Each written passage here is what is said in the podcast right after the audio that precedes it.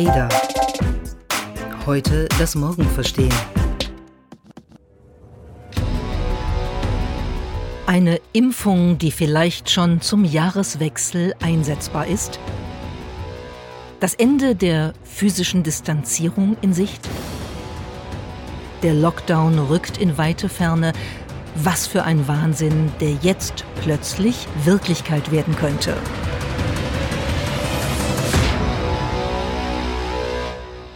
Seit einigen Tagen hat der Wettlauf um Vakzine, um Impfstoffe so richtig für alle sichtbar Fahrt aufgenommen. Es ist der Wettlauf um einen Milliardenmarkt, um die Gesundheit und das Leben von Milliarden von Menschen. Und alles dreht sich um eine neue Biotechnologie, die mRNA, eine Messenger- oder Boten-RNA. Und das ist eine einzelsträngige Ribonukleinsäure, eben RNA, die genetische Informationen für den Aufbau eines Proteins in einer Zelle enthält. Wir wollen in dieser Ausgabe des ADA Podcasts besprechen, was da gerade geschieht, wie diese Biotechnologie funktioniert und was das alles für eine Impfstrategie gegen den Coronavirus bedeuten kann. Wir, das sind Lea und Miriam.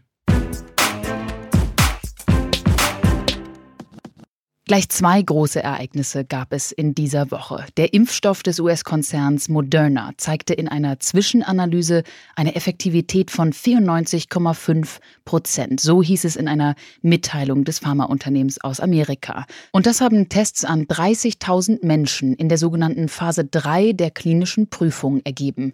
Damit ist Moderna jetzt schon der zweite große US-Pharmakonzern innerhalb einer Woche, der sehr positive Daten aus einer zulassungsrelevanten Studie mit einem möglichen Corona-Impfstoff vorlegen kann. Denn am vergangenen Montag hatten bereits die Mainzer Pharmafirma BioNTech und ihr US-Partner Pfizer mitgeteilt, dass ihr Impfstoff nach vorläufigen Ergebnissen einen mehr als 90-prozentigen Schutz vor Covid-19 biete. Und das haben sie dann in dieser Woche gleich nochmal auf 95 Prozent erhöhen können. Gleich zweimal also gab es diese Woche große Hoffnung im Kampf gegen das Coronavirus. So now we have two vaccines that are really quite effective. So I think this is a really strong step forward to where we want to be about getting control of this outbreak. Jetzt haben wir also zwei Impfstoffe, die wirklich wirksam sind und das ist ein Riesenschritt nach vorne, um diese Pandemie unter Kontrolle zu bringen. So Anthony Fauci, der Direktor des National Institutes of Allergy and Infectious Diseases in den Vereinigten Staaten. Moderna will jetzt in den kommenden Wochen eine Notfallzulassung bei der US-Arzneimittelagentur FDA beantragen und auch Anträge bei Zulassungsbehörden anderer Länder sind offenbar geplant. Jetzt geht es darum, wie geht das weiter mit der Auslieferung dieser ganzen Impfstoffe. Darum entsteht schon ein ziemlicher Wettbewerb. Die EU-Kommission verhandelt derzeit nach eigenen Angaben mit dem Unternehmen Moderna über die Lieferung von bis zu 160 Millionen Impfdosen. Ein Vertrag scheint aber noch nicht geschlossen worden zu sein.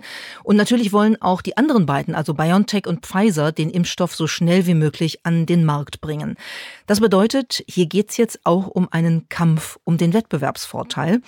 Denn 150 Millionen Euro Anschubfinanzierung haben die BioNTech-Gründer erhalten. Das ist übrigens die größte Series A-Rundenfinanzierung in der europäischen Biotech-Szene. Also da hat schon viel Hoffnung mitgespielt. Da hat man erwartet, dass die vielleicht es schaffen, jetzt den Durchbruch äh, hinzukriegen. Und sie haben es tatsächlich hinbekommen. Insgesamt kann man aber sagen, das sind nur zwei äh, Projekte, die wir jetzt hier erwähnt haben, weil sie gerade aktuell eben wirklich einen solchen Durchbruch vermeldet haben. Es laufen weltweit derzeit 200 Corona-Impfstoffprojekte und ein Viertel davon, etwa ein Viertel davon, ist schon in der Phase der klinischen Erprobung. Und schauen wir uns doch jetzt einmal an, wie die Technologie dahinter wirklich funktioniert. Denn die bringt nicht nur Hoffnung, was den Coronavirus betrifft, sondern tatsächlich auch richtige Begeisterung, denn sie könnte medizinisch revolutionär auch in anderen Bereichen einsetzbar sein. Schauen wir uns also einmal die Messenger-RNA genauer an.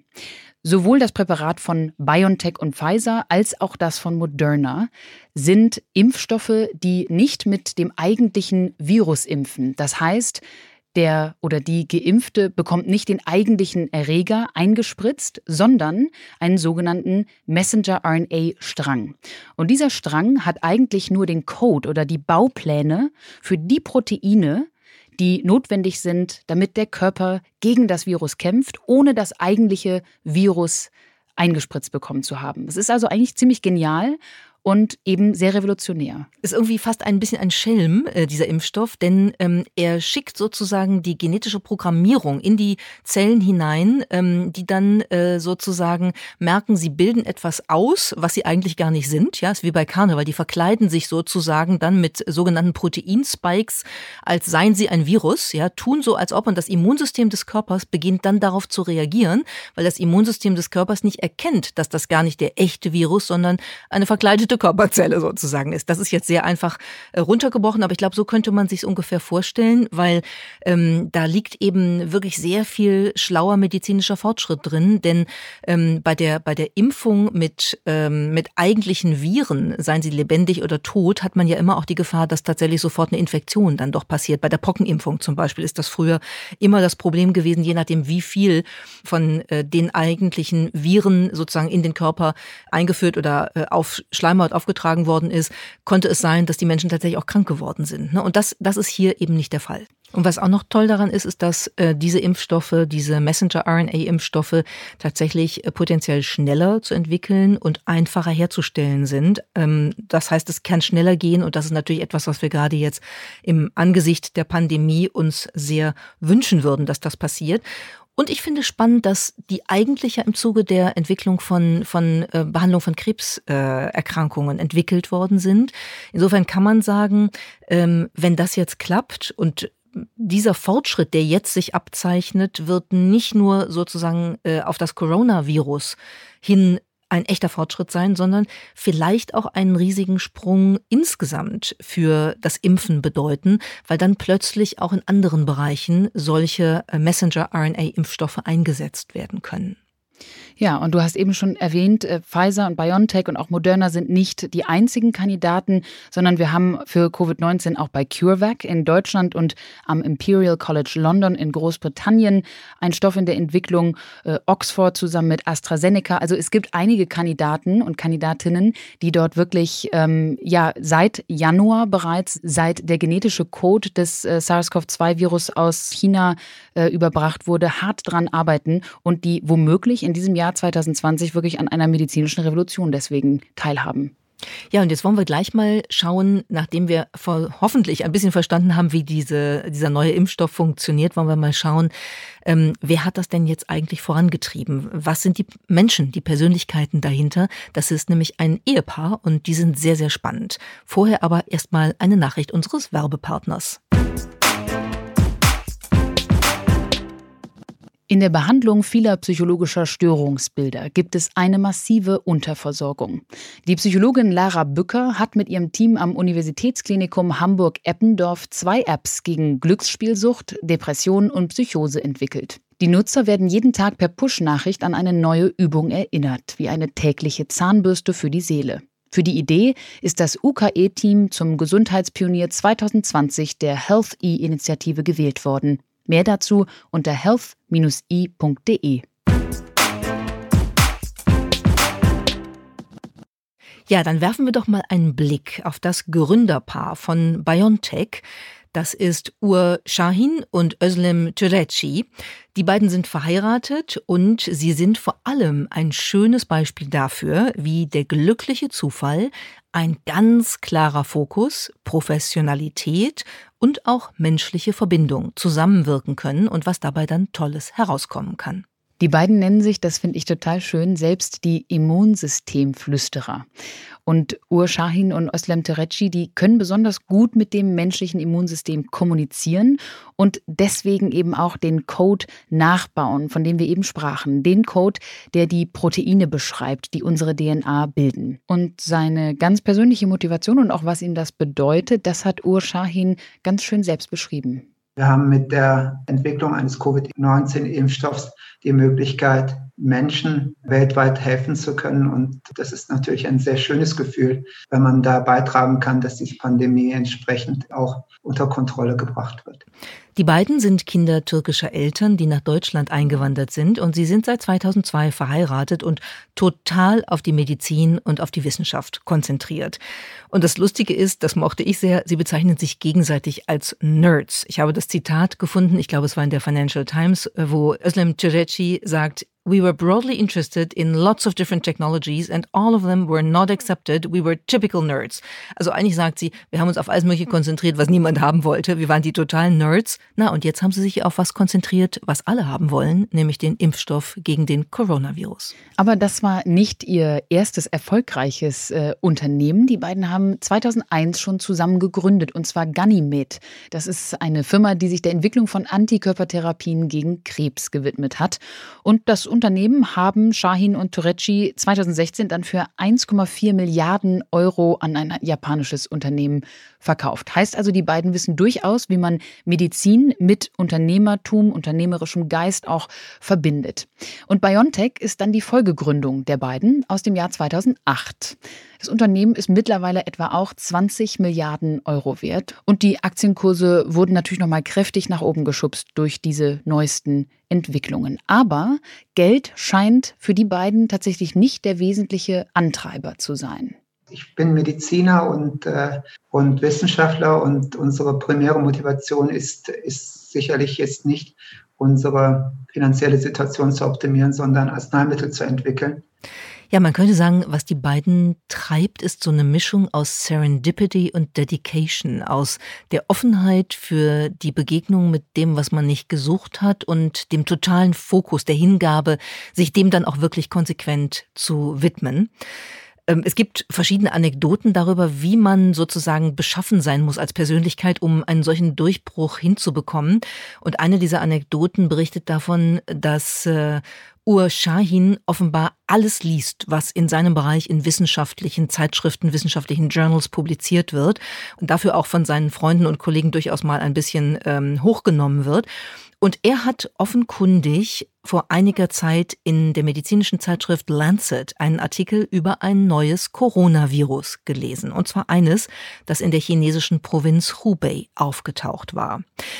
Und dann hat er angefangen nachzudenken und hat gedacht, Moment mal, und hat mit seiner Frau gesprochen, er hat auch mit dem übrigen Vorstand von BioNTech gesprochen und hat gesagt, das, was hier steht, deutet darauf hin, dass wir es mit einem Erreger zu tun haben, der das Potenzial hat, sich viel schneller auszubreiten, als die das hier in der Studie selbst erkannt haben.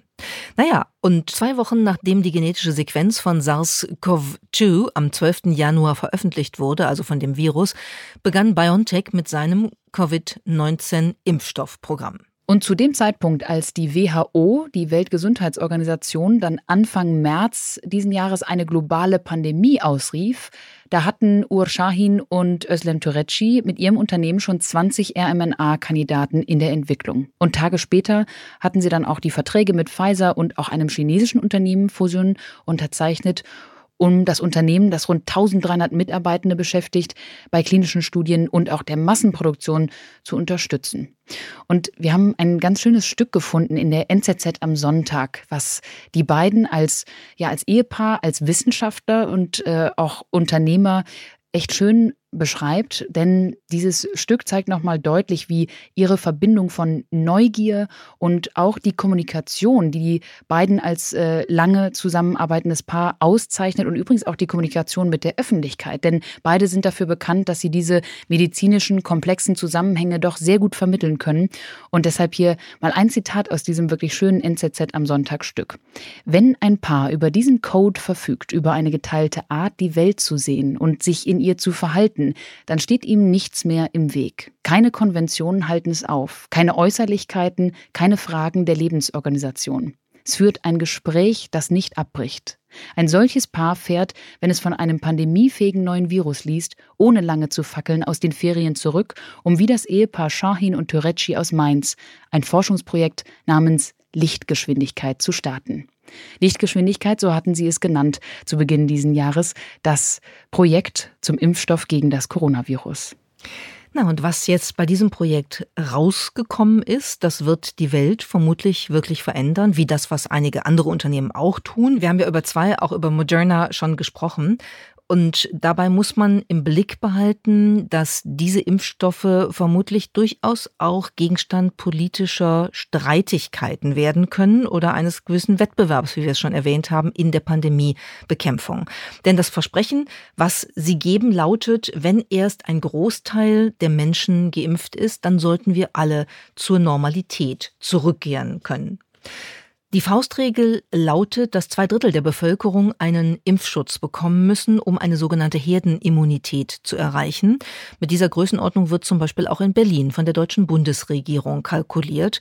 Und das herzustellen, das klingt einfacher als es ist, denn es ist eine enorme logistische Herausforderung. Das geht bei uns in Deutschland um 55 Millionen Menschen, für die Impfstoffe beschafft und eben über die ganze Republik verteilt werden müssen. Ja, und äh, es gibt einige Fragen, die man sich jetzt stellen muss, denn die Hauptfrage ist natürlich, wer kriegt den Impfstoff zuerst? Wonach richten wir uns hier? Da kommen dann logistische, ökonomische und auch ethische Fragen direkt im Anschluss. Wohlhabende Länder, wie zum Beispiel die USA, die haben sich ihren Zugang zu diesen und auch anderen Impfstoffen sofort gesichert. Und die sind auch zunehmend zuversichtlich, dass sie in diesem Frühjahr, also sprich Frühjahr 2021, mit Massenimpfungen beginnen können. Doch nach Untersuchungen des Global Health Institute der Duke University wird es wahrscheinlich nicht genug Dosen geben, um die gesamte Weltbevölkerung bis sogar 2024 zu impfen. Und das wirft natürlich jetzt wirklich ganz interessante ja, Gegensätze auch auf, denn wir müssen jetzt damit rechnen, dass es womöglich zu einer Art Impfstoffnationalismus kommen könnte. So hat es Dr. Krishna Udayakumar, der Direktor des Duke Global Health Centers, genannt oder aber zu einer Impfdiplomatie. Also die große Frage dahinter ist, arbeiten wir jetzt zusammen? Wird es große Koordination auf internationaler Ebene geben? Aus der medizinischen Ecke hört man im Moment jedenfalls noch, ja, wir arbeiten zusammen, wir müssen zusammenarbeiten in dem Sinne, dass wir alle dieses Virus besiegen wollen. Aber das ist klar, sobald dann etwas auf den Markt kommt, wird es sofort auch eine international relevante politische ähm, Koordination und vielleicht auch Verhandlungen naja, und der Gegensatz Impfstoffnationalismus und Impfdiplomatie ist ja wirklich ein interessanter Gegensatz, weil ähm, der, das verteilt sich schon auch ganz deutlich äh, auf unterschiedliche Länder, wenn man sich anguckt, was jetzt im Zuge der Pandemie passiert ist. Also das Verhalten von Donald Trump beispielsweise deutet deutlich mehr auf einen Impfstoffnationalismus hin als auf eine Impfstoffdiplomatie. Andere Länder verhalten sich da großzügiger. Auch Deutschland äh, geht da mit anderen ähm, Maßstäben ran. Die Bundesregierung hat sich zum Beispiel für diesen Entscheidung Entscheidungsprozess, den du gerade beschrieben hast, durchaus Unterstützung geholt. Und der Ethikrat, die Nationale Wissenschaftsakademie Leopoldina und die Ständige Impfkommission, die haben zusammengearbeitet und ein gemeinsames Positionspapier vorgelegt, das sich sozusagen wie eine Blaupause jetzt für ein Vorgehen ähm, bei diesen jetzt anstehenden Impfprozessen liest. Und da heißt es auch, dass es immer wieder Priorisierungsentscheidungen geben wird, die natürlich ethische Fragen, rechtliche Fragen aufwerfen und dass man da eben schauen muss, wie man den Gesundheitsschutz und den Lebensschutz eines jeden einzelnen Menschen in Verbindung bringt mit den Prinzipien der Gerechtigkeit und der Solidarität, die eben eine Gesellschaft ja auch aufrechterhalten wie die unsere. Was heißt das ganz konkret? Zunächst einmal müssen schwere Covid-Verläufe und Todesfälle verhindert werden und dann natürlich Menschen mit hohem Risiko und auch die, die mit Risikogruppen arbeiten, geschützt werden. Soweit erstmal in der Theorie, aber in der Praxis wird das sicherlich noch eine ziemlich ordentliche Herausforderung. Und dann bleibt natürlich auch noch die große Frage, wer möchte denn überhaupt geimpft werden? Und das ist ja erstmal eine Frage des Vertrauens in diese neue Entwicklung und auch der Information. Und laut aktuellen Zahlen aus Deutschland würden sich laut Umfragen derzeit weniger als 60 Prozent der Deutschen gegen Corona impfen lassen. Also weniger als die Zweidrittelmarke, die von der Bundesregierung als Ziel anvisiert wird. Ja, das sind also eine Menge Fragen. Das sind ethische Fragen, regulatorische Fragen, es sind Akzeptanz- und Vertrauensfragen und jetzt kommen auch noch logistische Fragen dazu. Denn das ist ja jetzt kein Impfstoff, den man mal einfach so in der Hosentasche mit sich herumträgt. Außer wenn man eine sehr kalte Hose hat. Genau, die muss mega kalt sein. Die muss genau genommen minus 70 Grad kalt sein. Dann könnte man den Impfstoff in der Tasche irgendwo hintragen, zum Beispiel zu einem Impfzentrum. Und dort könnte er dann auf bis zu sechs Monate gelagert werden. Das ist also ziemlich kompliziert und ähm, wir haben ein etwas leichteres Verfahren bei ähm, Moderna. Die sagen nämlich, dass sie nur minus 20 Grad brauchen, etwas wärmere Hose, äh, und dass der dann bis zu sechs Monate gelagert werden kann, deren Impfstoff, und äh, in einem normalen Kühlschrank ähm, bis zu zwölf Stunden stabil bleibt. Also da ist, das ist ein bisschen leichter, aber in jedem Fall muss man gucken, wie werden die unterschiedlichen Logistikketten aufgebaut, wie kann man die Kühlkette sichern. Und das ist vor allem beispielsweise für Entwicklungsländer äh, dann natürlich echt eine Herausforderung, wenn dieser ganze Transport organisiert werden muss. Ja, da ist in den vergangenen Tagen viel darüber gesprochen worden, wie auch beispielsweise Europa wie Deutschland verschiedenen Entwicklungsländern zur Hilfe kommen kann. Blicken wir jetzt zuletzt noch einmal auf die Wirtschaft, auf die ökonomischen Aspekte, denn hier steckt nun auch ein Riesengeschäft in dieser ganzen neuen Branche der biotechnologischen Impfstoffe. Kleine Anekdote übrigens, BioNTech hat eine Adresse in Mainz, die in diesem Zusammenhang sehr lustig ist, haben schon viele zitiert, wir tun es aber jetzt auch. Die lautet nämlich an der Goldgrube 12 in Mainz. Und äh, diese Goldgrube, diese Adresse könnte zu einer wahren Goldgrube auch werden, denn ähm, jetzt werden ja ähm, Milliarden von Dosen von diesem Impfstoff gebraucht. Und da ist es ganz interessant zu gucken, wie ist denn, wie sind denn die ersten Verträge eigentlich zustande gekommen? Und äh, da haben ähm, BioNTech und äh, Pfizer in die USA schon mal mindestens 100 Millionen Dosen zu je 19,50 Dollar an die US-Regierung verkauft. Das ist ein Preis gewesen, der dann relativ lange auch wie so ein Benchmark äh, gewirkt hat. Also da wollten sie gerne bei bleiben. Sie haben sich übrigens auch nicht verpflichtet, das jetzt irgendwie äh, gewinnfrei äh, zu machen. Müssen sie auch nicht, aber sagen wir hier auch mal dazu.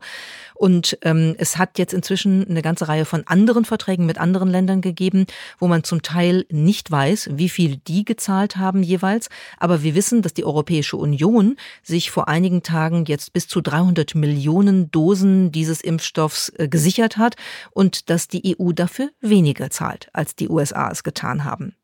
Ja, und Deutschland stehen aus dem Kontingent, das nach Bevölkerungsgröße an die 27 EU-Staaten verteilt wird, rechnerisch eigentlich rund 56 Millionen Einheiten zu.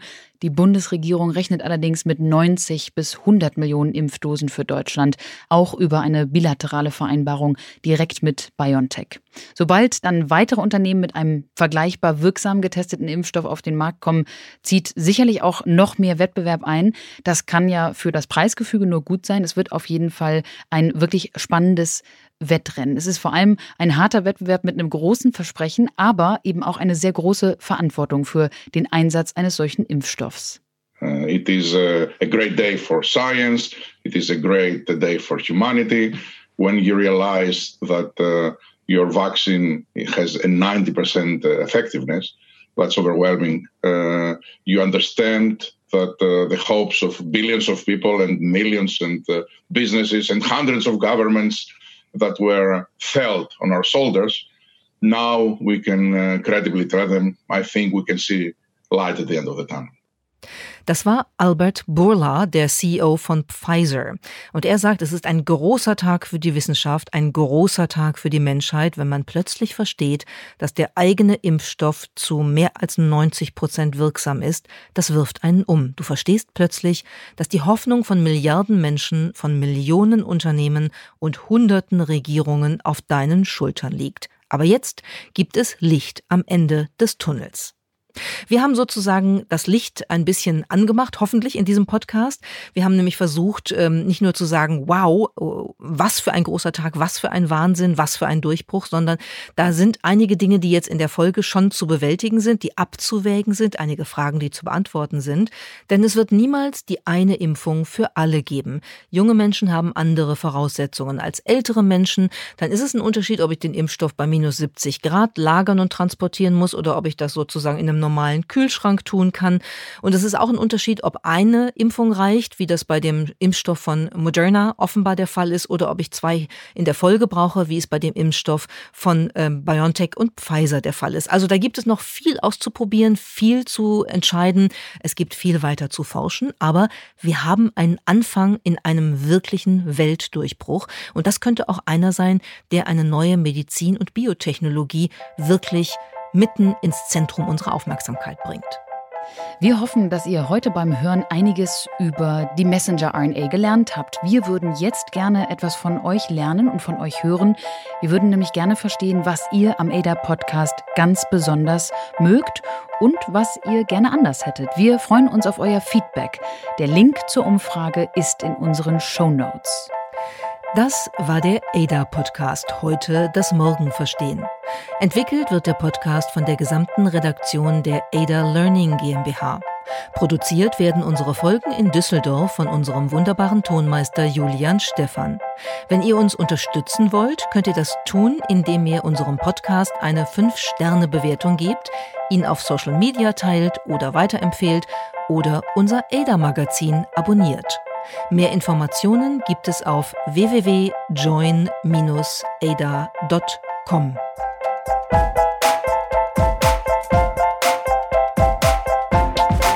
Ada.